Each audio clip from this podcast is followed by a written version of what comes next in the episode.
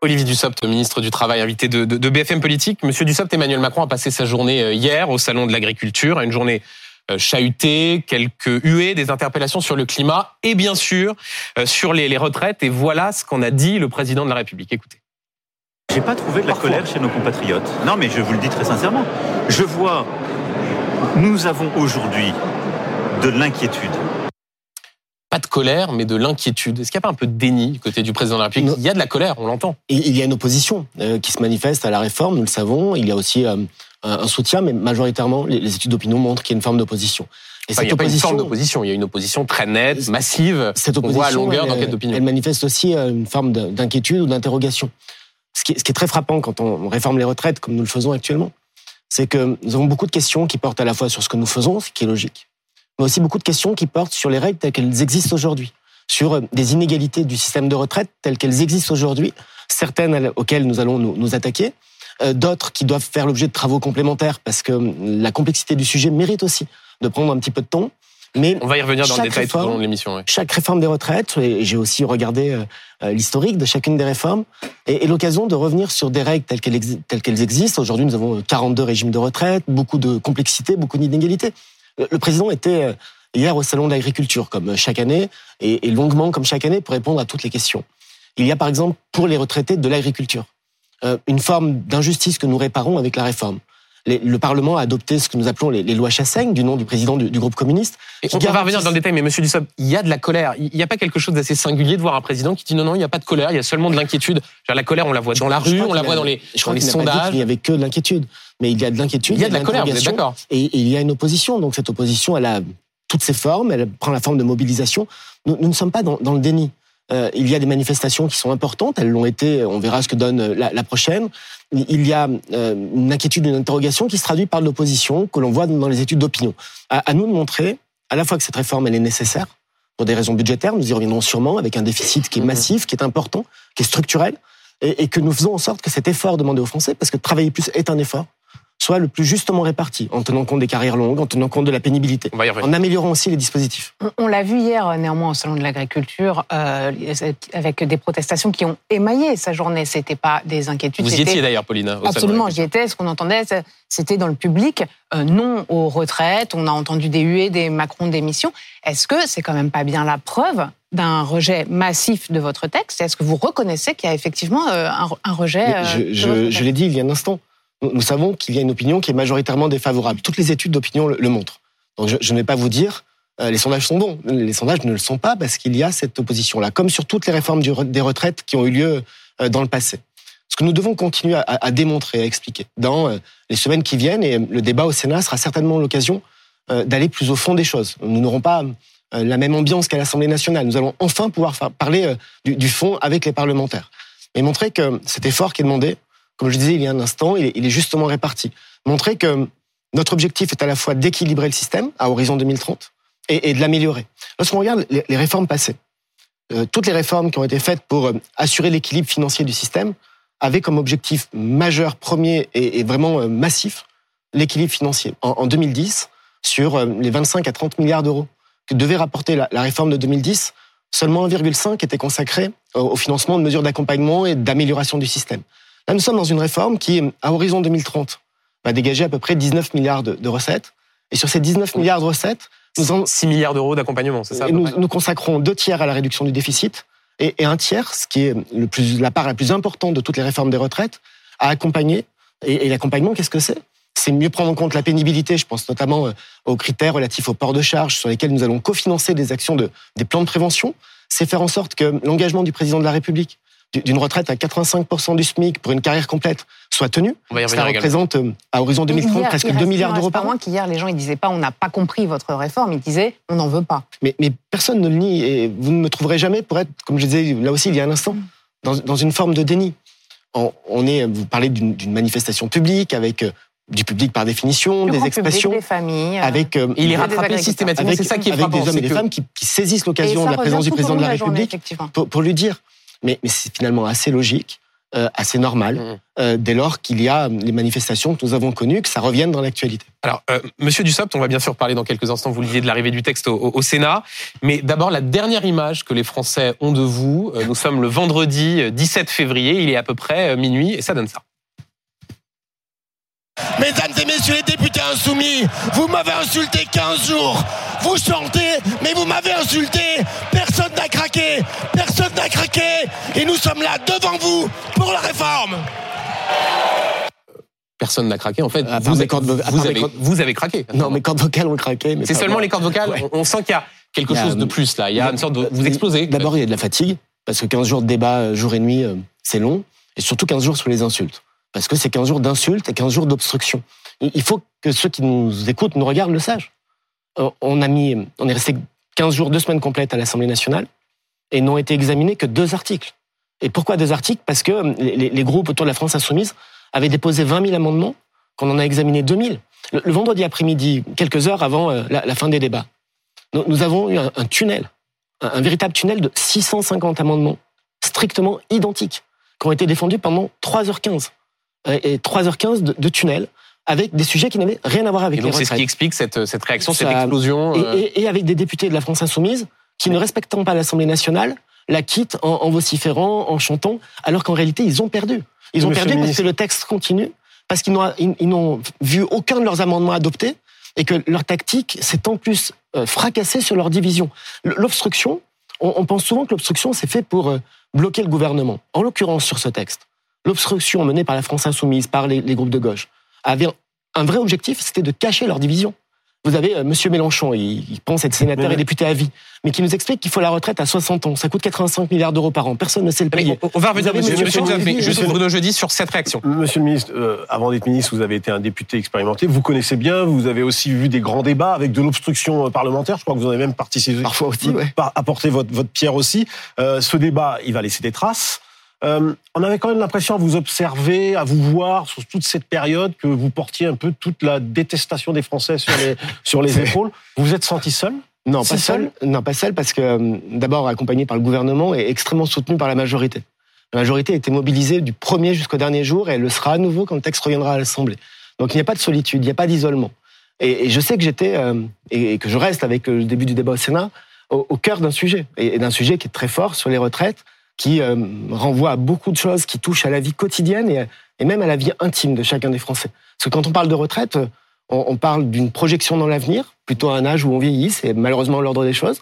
Mais on parle aussi d'une reconstitution de carrière. C'est le, par- le départ à la retraite, c'est le moment où on se retourne et on se dit mais qu'est-ce que j'ai fait Mais on a professionnellement l'impression quand même que c'était très éprouvant comme, euh, comme texte pour vous, comme si au fond, parce que euh, il y a aussi des contradictions dans votre parcours politique. À un moment, vous n'étiez pas forcément pour euh, l'allongement, euh, euh, aussi de a 15 ans, repousser mais le ouais. départ. C'était, il y a longtemps. Enfin, c'était quand même, c'est quand même dans votre ADN politique au départ. Est-ce que c'était si éprouvant que ça pour vous-même Si, de repousser l'âge de départ non, à la pas, retraite non, pas du tout. Et, vraiment, c'est une bonne réforme, une belle réforme. Je suis extrêmement heureux de la, de la porter.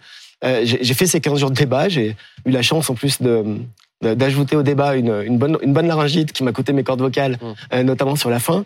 Euh, mais c'est une belle réforme, elle est nécessaire, elle est juste. Et, et vraiment, pas de solitude parce que la majorité est unie. Monsieur Dussopt, vous avez dit euh, à peu près dix fois là, au début de cette émission, euh, il n'y a pas de déni. Euh, Est-ce qu'au fond, vous avez fait le, le deuil de la capacité de convaincre euh, les, les- les Français sur cette réforme? Parce que les sondages, ils ne bougent pas et selon toute vraisemblance, ils ne bougeront pas. Il, il ne bouge pas beaucoup, en tout cas. Euh, Donc mais- ça veut dire que maintenant, l'idée, c'est quoi? C'est de jouer sur une euh, forme d'usure, de- de- d'abattement des Français? Certainement pas, et, et surtout ne jamais faire le deuil de, de la capacité à convaincre. Peut-être qu'on va Oui, rentrer mais dans... pas- vous pouvez dire mais- ça, mais c'est mais un peu peut-être vieux. peut-être qu'on va, on va rentrer dans, dans le fond des sujets, ça serait une occasion supplémentaire. Ouais, on va y aller.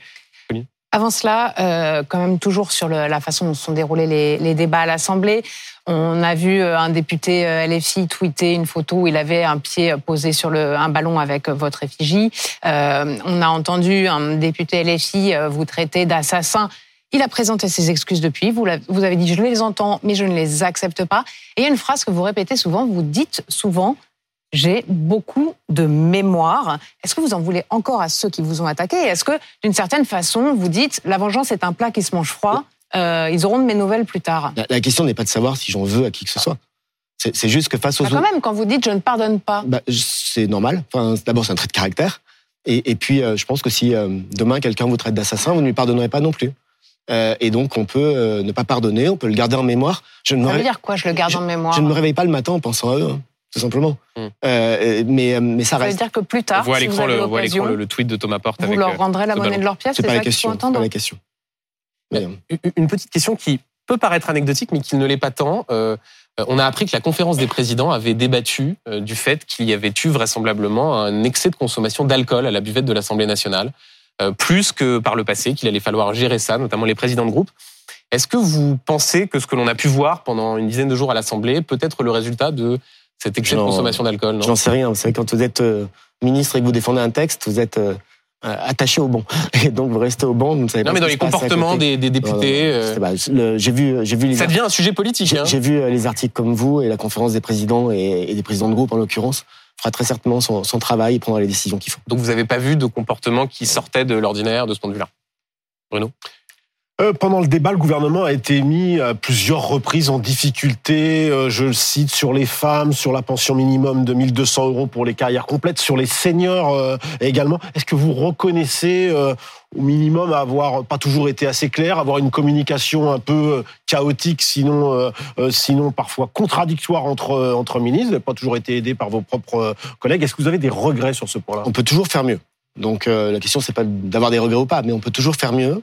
On peut toujours présenter les choses de manière euh, différente et peut-être plus précise ou plus claire. Sur quoi est-ce qu'il aurait fallu faire mieux? Sur, euh, bah, sur, sur plein de choses, mais c'est fait. Par si- exemple si je Non, mais c'est Mais important de- par pour exemple, ceux qui il, nous regardent. il- y a un débat euh, sur lequel euh, je pense qu'on aurait dû être plus percutant tout de suite, qui est celui de la durée de cotisation. Parce que euh, on s'est retrouvé pendant plusieurs jours, plusieurs jours à devoir expliquer euh, que euh, la durée de cotisation minimum c'est 43 ans, quand la réforme sera appliquée pleinement à partir de 2027. On appelle l'accélération du calendrier voilà, Touraine. Que certains peuvent travailler un peu plus. Et on s'est retrouvé dans un débat comme si cette question de la durée de cotisation euh, requise pour avoir une retraite à taux plein, parce que euh, c'est ça la durée de cotisation, c'est combien de temps devons-nous travailler dans une vie pour avoir une retraite à taux plein? Comme si c'était un plafond, alors que ça a toujours été un plancher. Je, je m'explique en, en deux mots. Mais, On va revenir ensuite sur la question des cas longs, mais mais avant, euh, justement, avant, avant euh, 2003, 2003 c'était il y a 20 ans, ce n'est pas si vieux que ça. Avant 2003, la, la retraite était à 60 ans et il fallait euh, 37 années et demie. Vous aviez des gens qui faisaient quelques études, qui avaient euh, une licence, une maîtrise, qui rentraient sur le marché du travail à- à 22 ans et demi, qui travaillaient 37 ans et demi, qui partaient à 60 ans à taux plein. Et puis dans la, la même, euh, la même ville, la même rue, la même école, vous aviez d'autres personnes qui commençaient à travailler à 14, 15, 16 ans euh, et qui travaillaient à, à- à l'usine euh, à côté, qui allaient jusqu'à 60 ans et qui eux devaient travailler 45 ans. Et il y avait finalement 8 ans d'écart de durée de cotisation. Puis les carrières longues vous dites au fond le reproche 2003. qui existe aujourd'hui, il y mais- avait déjà ces inégalités Et- qui existaient non, avant. mais, mais je, je dis différemment. Je dis, euh, avant 2003, on pouvait avoir 8 ans, 9 ans d'écart de durée de cotisation sur une vie. Et avec la création des carrières longues en 2003, leur amélioration en 2010, ce que nous faisons, finalement, l'écart se réduit. Il n'y a plus que maximum un an. Donc c'est ça la, la marge du progrès. Par contre, là où on aurait dû être, à mon sens, et, et le Sénat va nous permettre d'y revenir plus, plus net très vite, c'est sur le fait que la durée de cotisation, que ce soit 42 ans comme cette année ou 43 ans en 2027, on va monter euh, trimestre par trimestre, euh, ça n'est pas un plafond, c'est un minimum. Ça, mais à. Monsieur Dussopt, il y a la technique, mais est-ce que plus globalement, vous n'auriez pas dû insister davantage sur l'effort que vous demandez aux Français C'est un effort et euh, vous avez certainement entendu. On ne l'a peut-être pas assez attendu, Je- je- entendu au vais, début de la présentation du Je, texte et du vais le débat. répéter plus encore. Quand on a, quand on a présenté le texte euh, le, le- le 10 janvier avec euh, la première ministre, La première ministre, ce jour-là, dit elle parle d'une réforme juste et une réforme porteuse de progrès. Et c'est pas cas. dire que les Français euh, soient d'accord avec vous sur ce point. Est-ce que justement, le côté, euh, l'effort qu'il fallait faire, travailler plus, c'était pas un meilleur tout- angle tout ce que nous défendre avons, la réforme que tout- ce qui a été choisi tout ce que nous avons mis dans le texte en termes d'accompagnement sur les carrières longues, la pénibilité, les retraites minimum, la prise en compte de particularités des parcours, notamment des femmes par rapport aux hommes. Je pense au trimestre cotisé au titre des congés parentaux. Tout ce que nous avons mis comme amélioration, y compris pour la- l'agriculture, on y reviendra peut- peut-être, c'était évoqué euh, hier par le président de la République, ce sont euh, à la fois des, volontés de notre part, mais aussi le fruit des, concertations menées avec les partenaires sociaux pendant tout l'automne. Et lorsque nous avons présenté cette réforme avec Elisabeth Borne, nous avons aussi souligné que s'il y avait un, désaccord avec les organisations syndicales sur l'âge, les concertations ont été utiles puisqu'elles ont permis d'intégrer euh, toutes ces avancées, ces mesures et, de les préciser. La réforme que nous avons présentée en janvier n'aurait pas été la même si on l'avait présentée début octobre ou, ou- ou fin septembre. Mais fondamentalement, et, et malgré ces mesures d'accompagnement, malgré ces nouveaux droits, malgré ces progrès, demander euh, aux Françaises et aux Français de, de travailler deux ans de plus est un effort. Et, et c'est un effort qu'on essaye de répartir le plus justement possible. C'est un effort qui va être progressif. Ça n'est pas dès le mois de septembre 2023. Ça va monter euh, année après année en, en puissance.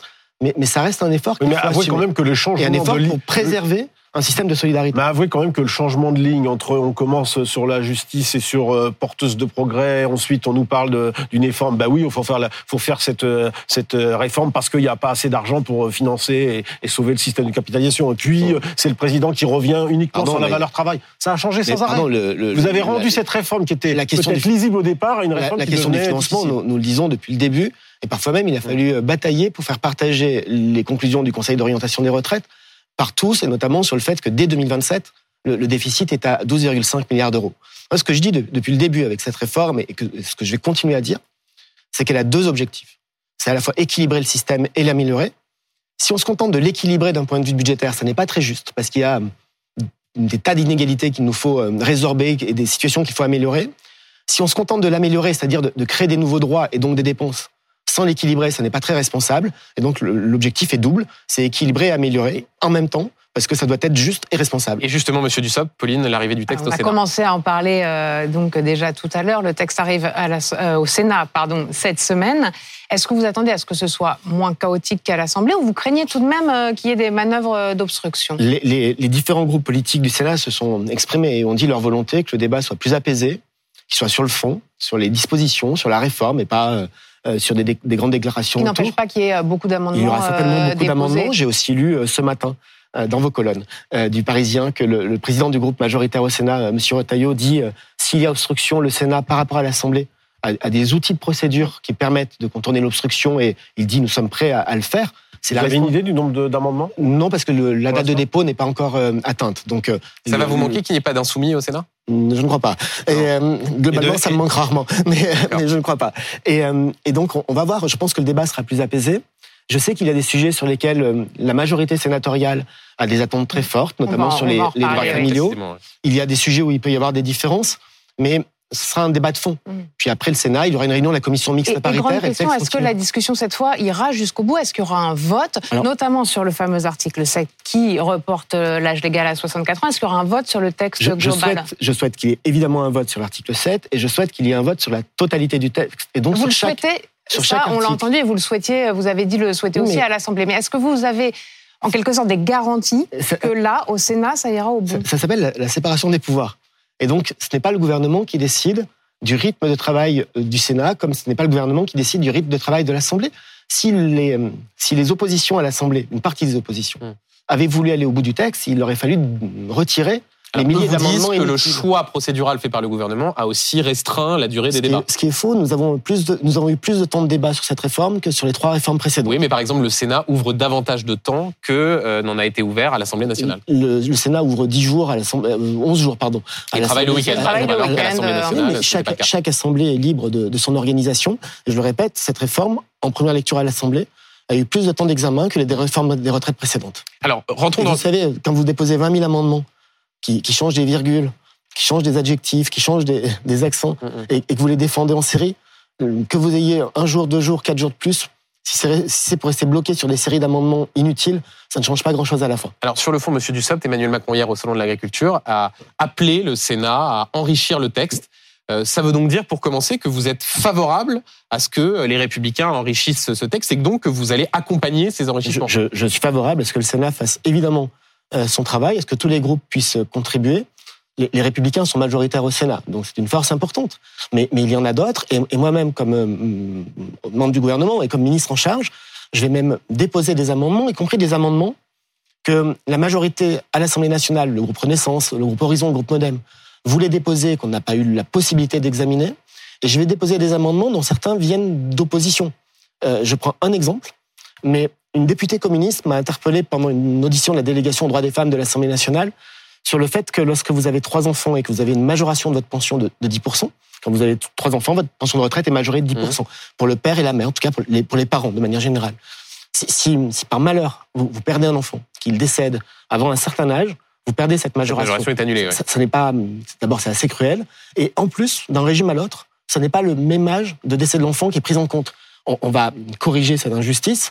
C'est une proposition qui venait du groupe communiste de l'Assemblée. Je le déposerai comme amendement au Sénat et le, le texte va continuer à cheminer. Bruno sur les régimes Monsieur le ministre, on va regarder un peu dans le détail les évolutions euh, possibles. hein. Alors, parmi les souhaits des sénateurs LR, Bruno Retailleau, qui le redit ce matin dans le, dans le Parisien, trouve que la réforme euh, euh, concernant les régimes spéciaux est un peu timide. Ça va pas assez vite, notamment pour l'extinction de ces régimes spéciaux pour ceux qui sont déjà euh, qui travaillent notamment à la RATP, puisque c'est celui-ci qui est essentiellement euh, concerné.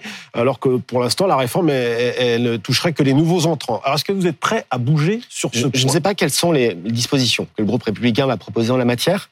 Euh, Je sais ce que nous voulons faire et comment nous voulons avancer. Nous, nous avons mis dans le texte qu'à partir du 1er septembre 2023, les, les entreprises qui sont euh, des entreprises avec des régimes spéciaux, la RATP euh, est, est l'exemple que vous avez C'est la cité, principale, en fait, voilà, là, aujourd'hui. tous les nouveaux euh, embauchés à partir du 1er septembre 2023 seront affiliés au régime général de l'assurance vieillesse, donc au régime général de retraite, et ne bénéficieront plus du régime spécial en matière de retraite. Et les actuels salariés, ceux qui bénéficient du, du régime euh, spécial, vont continuer à en bénéficier. Et c'est précisément ce que critique Bruno Retailleau. Il dit mais on va pas attendre 43 ans Mais- avant que ces régimes spéciaux injuste. mais continuer à en bénéficier, ça ne veut pas soient supprimés. ça ne veut pas dire ne pas bouger. Il faut le préciser. Parce que parfois, on dit la clause de grand-père, ceux qui sont euh, actuellement salariés de la RATP, par exemple, mais c'est vrai pour la Banque de France, c'est vrai pour les Oui, industries ils vont devoir travailler deux ans de plus. euh, ça ne bouge pas. Non. Et les, les entreprises en question doivent, dans les semaines et les, mois qui suivent le- la promulgation de la loi, avoir un- une discussion avec les organisations syndicales pour que leur âge de départ Oui. soit relevé aussi de deux ans. Enfin, ils conservent quand même leur avantage, qui est de pouvoir partir avant les autres salariés euh, oui, parce que nous, euh, à considérons, la nous retraite. considérons, mais je le répète, nous, nous verrons ce que propose le, le groupe Ouais. républicain au Sénat. Ça Ah ne- non, mais essayons d'être précis là-dessus. vous- Parce que vous, vous êtes Bah, prêt il à faut, il bouger faut attendre de voir pas ce qu'ils nous disent. Bah, attendez, Mais ce qu'ils dit disent, euh, quand on, quand on lit Bruno Retailleau, quand on discute avec lui, il dit on peut pas attendre 43 ans, il faut trouver un moyen terme, c'est-à-dire Oh. que ces régimes spéciaux puissent s'éteindre plus rapidement. Est-ce que c'est une possibilité pour vous? Pourquoi pas Pourquoi pas, mais il faut pas voir ce que la- comment est proposée la disposition et comment est-ce qu'on l'articule avec euh, le, le respect de ce, ce contrat social qui lie euh, les salariés qui ont été recrutés dans un cadre et qui demandent assez légitimement à ce que ce cadre soit conservé puisqu'il était ainsi fait quand ils ont signé leur contrat. Mais donc il y a une forme d'ouverture sur ce point-là. évidemment. Une question, est-ce que vous ne craignez pas, si d'aventure ce débat est abordé, et il le sera au Sénat, que cela clive un peu plus euh, dans ces entreprises qui sont concernées par les régimes Ça fait spéciaux partie des, des choses à avoir en tête, évidemment. C'est-à-dire la, la crainte qu'au fond, à la SNCF, euh, non, la SNCF qui est N'est plus pas tout à fait concerné. concernée, mais à la RATP ou euh, dans les Ça fait par exemple des- les gaziers, eh bien ça- là, ça se la ça clive un peu ça plus. fait partie des éléments, mais vraiment, je, je le- je le répète. euh, il y a un certain nombre de sujets sur lesquels euh, je vois bien quels sont les termes du débat, quels sont les termes des propositions. Il y a d'autres annonces qui ont été faites par différents groupes politiques, dont le, le groupe LR du Sénat avec M. Retailleau, dont j'attends aussi de voir comment les choses sont écrites. Parce que ça peut paraître un peu... euh, Oui, mais sur les Non. principes, c'est important de Oui, donner. mais- euh, Mais vous savez, de donner en, la philosophie en matière du de retraite, et c'est d'ailleurs une des difficultés de, de la réforme, en matière de retraite, le principe est une chose, et, et- et l'écriture, la mise en œuvre, en en est souvent une autre, tant les choses sont complexes. Donc il faut regarder ça très Et précisément. vous nous dites que vous n'êtes pas fermé sur le fait d'accélérer la fin des régimes Par- spéciaux par- au terme de ce texte. Par principe, vous savez, c'est- nous qui, euh, avec euh, la réforme de la SNCF, il y a maintenant euh, trois ans ou quatre ans, quatre Oui. ans. Et, et aujourd'hui, avec cette réforme, euh, portons les, les mesures en termes de transformation et, et d'extinction des régimes spéciaux, qui sont les mesures les plus importantes qui n'ont jamais été portées. Donc nous n'avons pas de, de, de réserve en la matière. Il faut voir ce qui est faisable. Il y a un autre sujet qui pousse euh, beaucoup, euh, Bruno Retailleau, euh, c'est la politique familiale et la question des femmes. Et en la matière, il propose deux mesures. Dans l'idéal, il aimerait que les femmes euh, aient le choix. C'est une surcote de 5% de leur pension en cas de carrière com- complète, ou alors euh, qu'elles aient la possibilité d'avoir un départ anticipé à tr- 63 ans? Lui, il dit, euh, sans prise de position sur ces mesures fortes, pas d'aval du Sénat sur la réforme. Est-ce que vous lui dites banco aujourd'hui? Je dis que nous sommes d'accord et, et ouverts à travailler sur ce point, pour travailler sur ce point-là. Ces deux points-là, précisément. j'ai- précisé. Hum. je pense que hum, avoir des âges de départ différenciés entre les femmes et les hommes, euh, ça n'est pas très juste. Et, et c'est bien, en termes de lisibilité comme de justice, d'avoir un âge de départ qui soit le même. Bah là, Et- 63 ans départ anticipé, c'est pas. Et- euh, et d'ailleurs, euh. On, on a souvent ce débat sous l'angle du droit des femmes. En réalité, nous, nous parlons là des, des femmes qui sont euh, mères, et mères de famille, puisque nous parlons des trimestres Mm. qui sont acquis, validés, non Ah. pas cotisés, mais validés Mm. à, à l'occasion d'un- d'une maternité, d'un accouchement. On a deux chantiers à mener sur ce, su- sur ce sujet-là. On a un chantier dont nous avons annoncé qu'on ne le mènera pas dans ce texte, mais dans les mois qui viennent, de manière globale sur les droits familiaux. Je prends deux illustrations, mais dans les droits familiaux, il y a par exemple les pensions de réversion. Il y a 13 régimes différents, 13 règles différentes.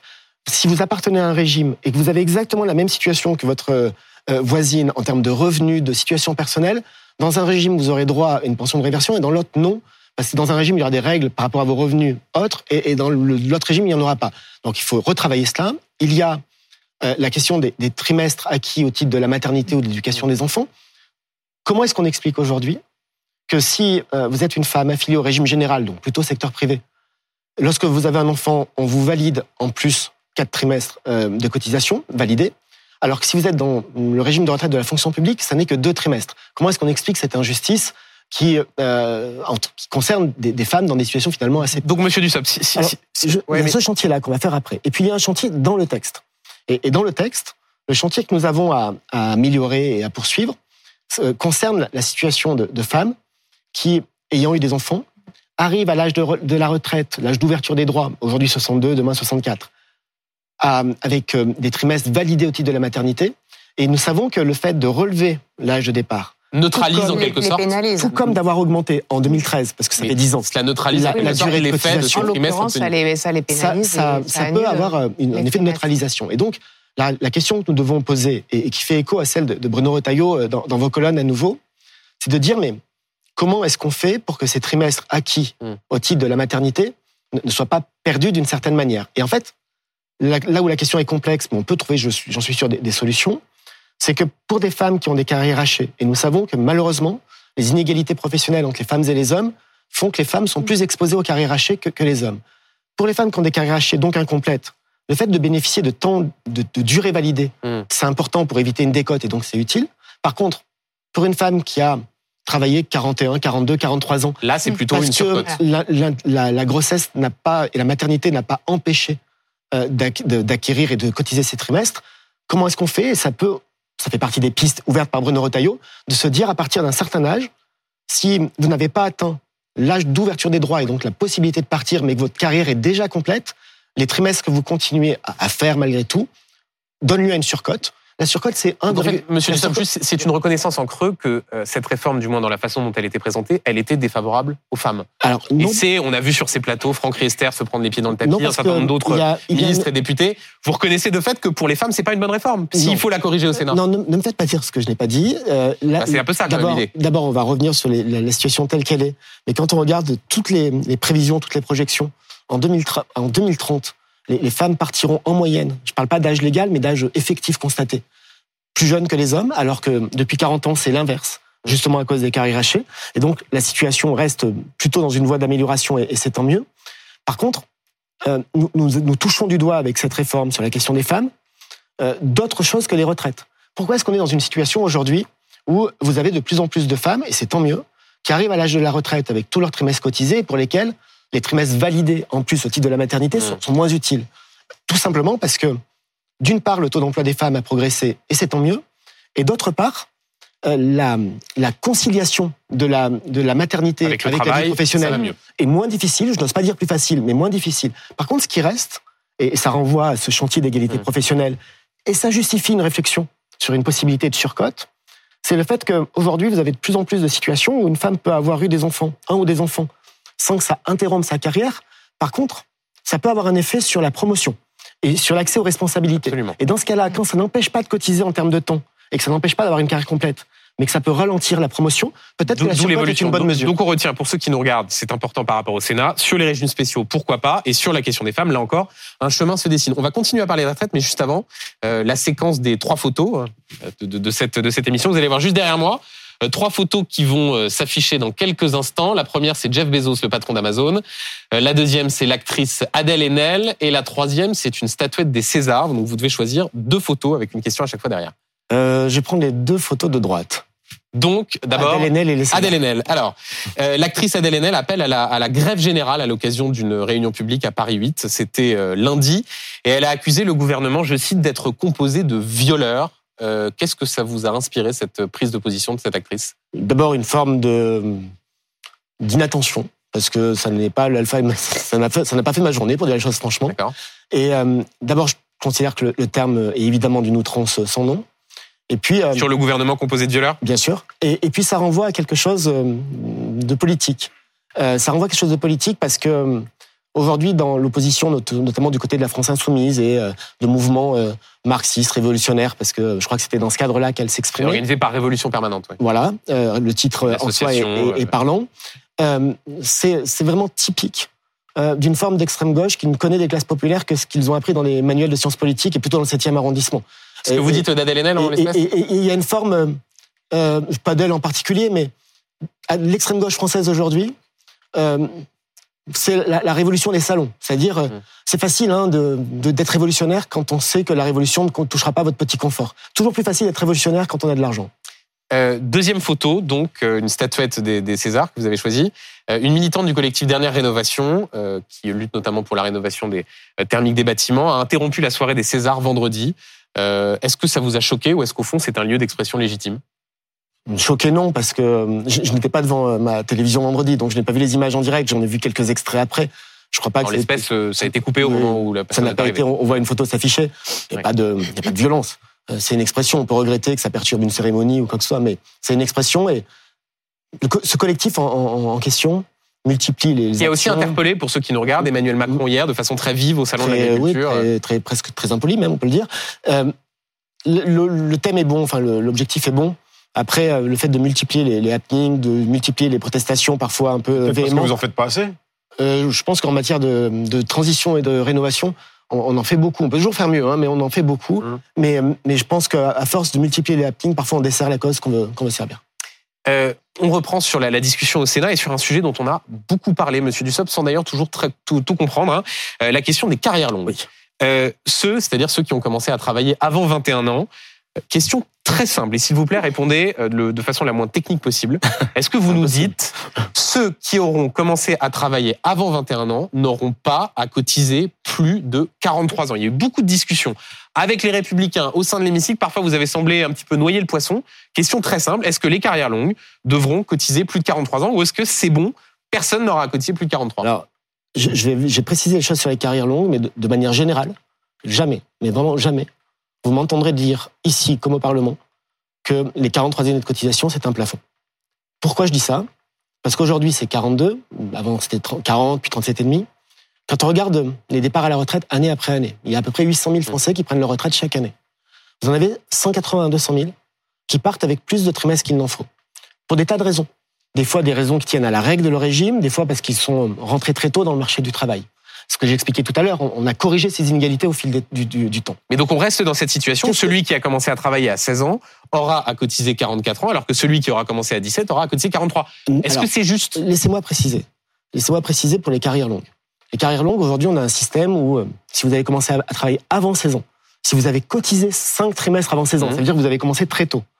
Vous pouvez partir à 58 ans. On ne le change pas, mais ça, ça ne concerne que très peu de monde, Mhm. Et, même de moins en moins, puisque l'obligation de scolarité jusqu'à 16 ans fait que tout ça doit normalement s'étendre. Et vous avez un deuxième système qui fait que si vous avez, cotisé 5 trimestres avant 20 ans, vous pouvez partir deux ans avant, l'âge légal. Nous, inscrivons une, nouvelle euh, borne d'âge. Disons que si vous avez cotisé 5 trimestres avant 18 ans, ça sera un départ avec 4 ans euh, d'anticipation, donc à 60 ans. La situation euh, pure et parfaite, si je puis dire. Si vous commencez à travailler le, le jour de vos 16 ans ou le lendemain de votre anniversaire, évidemment, pour aller à 60 ans, ça fait plus de 43 ans. donc il Ça y aura faire- bien mais des, ça- donc il y aura bien des gens qui cotiseront Alors, davantage que 43 ça- en ça- étant carrière. Non mais mais parce ça qu'attendez, à la fin de la discussion à l'Assemblée ça nationale. Elisabeth Borne a donné l'impression de voilà de donner ce quitus aux Non, parlementaires la- euh, LR. Donc je vais- arrêtez, Et, d'ailleurs, vous avez vous-même laissé planer Je vais vous- l'ambiguïté le, le je dernier soir du débat, je vais sans préciser- le dire aussi. Je vais préciser ce que nous avons dit, ce qu'il faut toujours rappeler. Quand on dit carrière longue, il y a trois conditions pour pouvoir euh, partir de manière anticipée.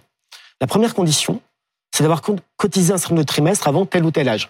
Aujourd'hui 16, 20, demain 16, 18, 20 et, et 21. Ça, c'est la première chose. La deuxième condition, c'est d'atteindre un âge d'ouverture des droits fixé par la loi. Et donc, ce que nous disons, c'est que si vous avez commencé à travailler avant 20 ans, l'âge d'ouverture des droits sera à 62. Si vous avez commencé à travailler avant 18 ans, l'âge d'ouverture des droits sera à 60. Et il y a une troisième condition, qui est souvent oubliée, qui est d'avoir une carrière complète, donc aujourd'hui 42 ans, Et vous demain dites, vous 43 dites dans ans. le monde, c'est un Attends. débat de con, les carrières longues. Ah, je, je vais au bout. Non mais Car- je- en l'espèce sur cette je phrase, dis, ça veut dire quoi C'est un débat de euh, con. Je, je veux- justement, je l'explique. Euh, Pourquoi c'est un débat de fond c'est 43 ans de cotisation, et je dis bien de cotisation. C'est-à-dire que dans la carrière de vous et moi, de tous, il y a des trimestres qui sont validés, et il y a des trimestres qui sont cotisés. vous cotisez des trimestres quand vous travaillez, quand vous payez des cotisations. Mmh. Et puis vous avez des trimestres validés, par exemple pour une maternité. Dans une époque euh, euh, plus ancienne, mais qui concerne les départs à la retraite aujourd'hui, le, le service militaire faisait l'objet de validation. Et quand on parle de possibilité de départ anticipé, il faut avoir 168 trimestres, ce qui correspond à 42 ans, intégralement cotisés. Ce qui signifie que Non, mais je crois qu'on quand on on vous a rentre entendu. dans le débat sur euh, un débat compliqué, Un débat de con. un débat compliqué, Oui, c'est- Et d'accord. ça commence avec le même plus son. sympathique. ouais. euh, quand on rentre dans ce débat-là, on, on fait comme si tout le monde commençait à travailler le jour de son anniversaire et comme si Ça, on- on- personne n'aurait d'interruption on- de on vous a entendu La réalité est plus complexe. Bruno, une, une question rapide sur la, la majorité. Oui, monsieur le ministre, après le Sénat, on va, on va avancer un petit peu. Et s'il y a un accord dans ce qu'on appelle la, la commission mixte paritaire, c'est-à-dire la réunion des députés et des sénateurs, il y aura un vote. Euh, question simple, est-ce que à l'Assemblée, vous aurez la majorité ou est-ce que finalement, il y aura 49-3 à l'arrivée? Je pense que nous pouvons construire une majorité. Cela va évidemment Vous y dépendre. croyez encore? Bien sûr. Ça va évidemment dépendre de la manière dont le texte est, adopté par le Sénat et de la manière dont la commission mixte paritaire travaille. Et d'abord- 49.3, ça fait partie est-ce des qu'elle a, outils un- est-ce qu'elle a un accord ou pas Si la commission mixte paritaire trouve un accord, le Sénat et l'Assemblée devront voter pour valider l'accord de la Aujourd'hui, vous commission pensez qu'il y a plus de chances qu'il y ait un vote ou que ça finisse par le 49-3 je, je, je, je pense et j'espère qu'il y aura un vote sur la totalité du texte au Sénat. J'aimerais, mais ce n'est pas le gouvernement qui en décide, ce sont les parlementaires membres de la commission mixte paritaire, qu'il puisse y avoir un accord et qu'ensuite le Sénat et Mais le l'Assemblée 49.3 puissent voter reste sur le- un outil possible. Mais Le 49.3, par définition, il existe et il est dans le droit. Voilà, ça va Mais- mieux en le disant. Non, non, mais, Mais nous avons toujours dit avec la Première ministre que notre objectif est de Et- l'éviter et d'avoir une majorité, et je pense que nous aurons une majorité. Pauline sur le 7 mars. Voilà, c'est la date qui a été euh, cochée dans l'agenda des opposants à la réforme. Le- L'intersyndicale appelle à mettre le pays à l'arrêt. Est-ce que vous y croyez? Est-ce que ça vous inquiète cette Oui. journée? D'abord, je, je ne fais pas la, la- la météo du climat social par, euh, par Oh, définition. bah, Vous le suivez de très près quand mais même. euh, je suis prêt, mais c'est- entre suivre et faire des prévisions, il y a une petite différence. Bah, en ça général, aide à faire des des pré- prévisions de Quand, suivre. quand on fait des euh, prévisions, en général, on, on se trompe de, de ce point de vue. Non, je pense que évidemment le, le 7, c'est une manifestation qui euh, peut être importante. Euh, les organisations syndicales le souhaitent. Euh, moi, je, je considère que euh, la manifestation, la grève, ce sont des droits euh, constitutionnels fondamentaux que l'on protège.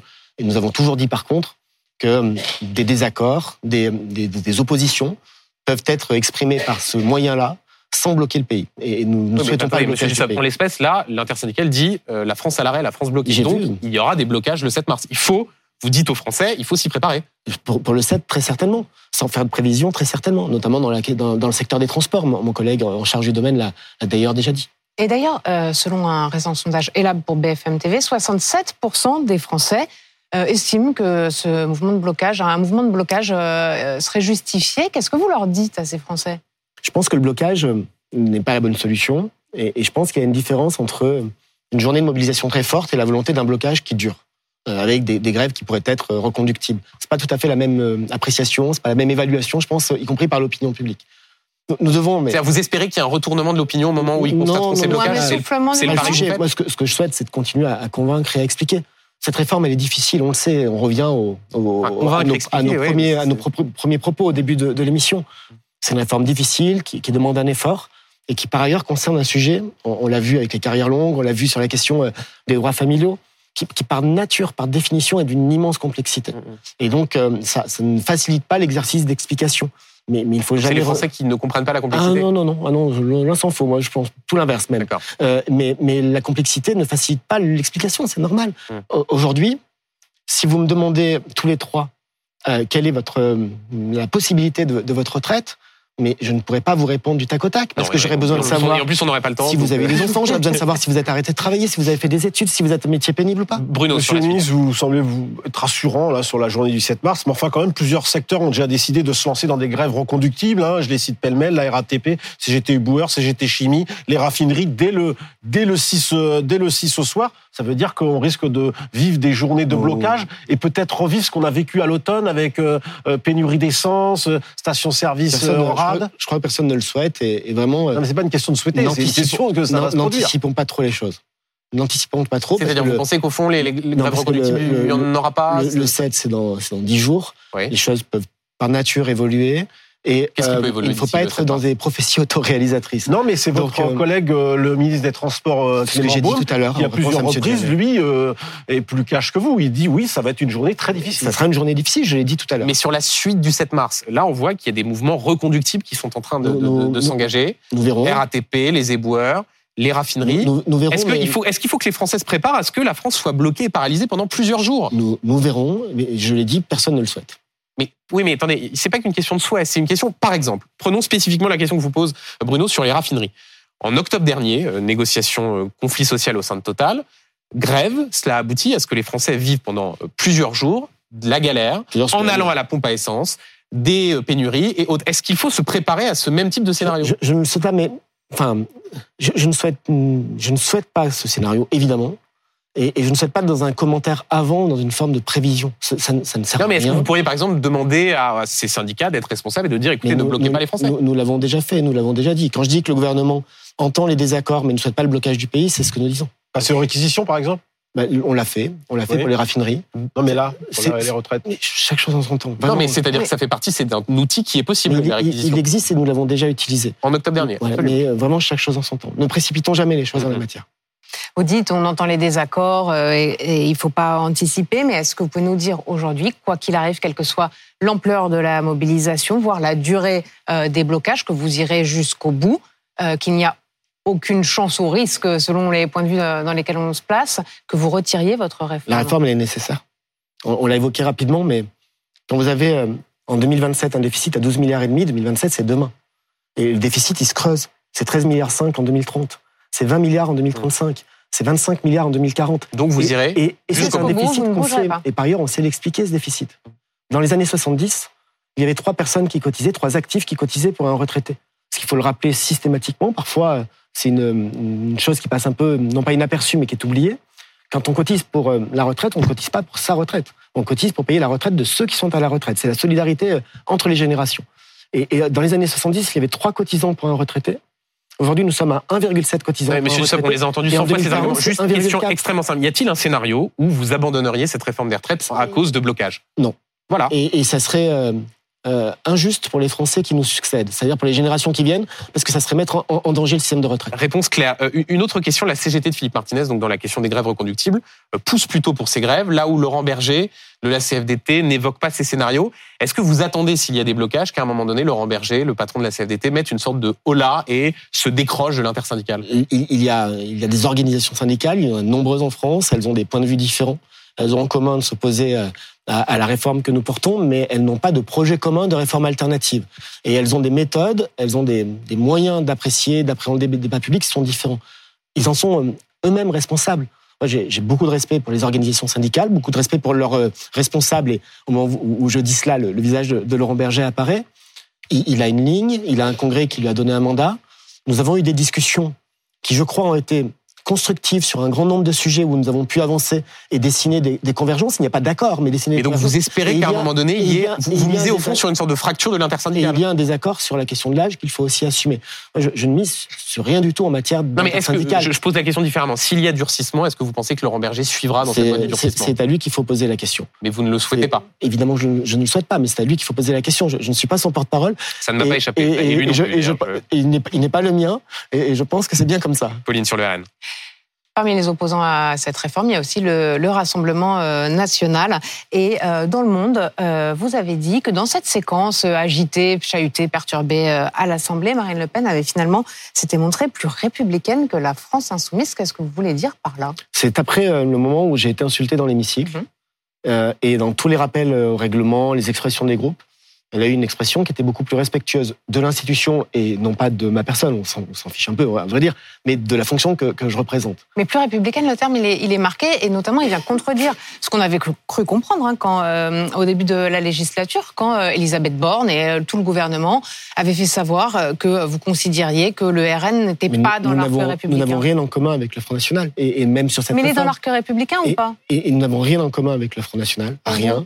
Et euh, même sur cette réforme des retraites, euh, c'est euh, le Front, le Front National vote contre, s'y oppose et euh, Ah, c'est pas anodin de dire. fait un contre-projet qui est estimé entre 10 et 25 milliards d'euros par an et qui n'est pas Monsieur Dussopt, responsable. de dire que Marine Le Pen est plus Non, républicaine j'ai que la France non, insoumise. pardon, mais Bah, on, je- on peut, on on vous peut cite, faire, hein. on peut faire de l'exégèse, mais j'ai parlé de ces propos au moment de cet incident. Mais quand même, Monsieur le Ministre, est-ce que vous n'avez pas le sentiment euh, D'abord, un, que cette réforme, euh, finalement, à l'arrivée, c'est le RN qui va récolter euh, les fruits de cette contestation euh, sociale. Et deuxièmement, à force de dérouler le, le- à force de, de, de concentrer le tir sur la Nupes, hein, comme ça a été le cas de- des membres du gouvernement. euh, euh, évidemment, c'était les, les. Vous ne croyez pas que c'est plutôt l'inverse, que c'est la NUPES qui a concentré Mais le tir sur pas, le gouvernement épargné- vous n'avez- pas épargné le RN qui est sur le- finalement Mais la même ligne. Le, le RN s'est tu pendant les 15 jours du débat.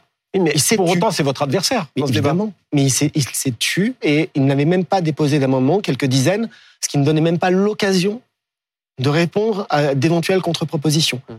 Le- le- on avait d'un côté euh, l'outrance de la France insoumise et de l'autre côté le silence du Front National. Et, nous, notre objectif, c'est de porter cette réforme et d'essayer de nous appuyer sur ceux qui veulent être constructifs. Ça n'y n'était pas, le cas des deux il y a pas une obsession de l'ancien socialiste que vous êtes contre, contre la NUPES? Ah non, non, mais par contre, l'ancien socialiste que je suis et le toujours socialiste de cœur que je suis aussi, considère que s'allier avec la France insoumise n'est pas un bon calcul.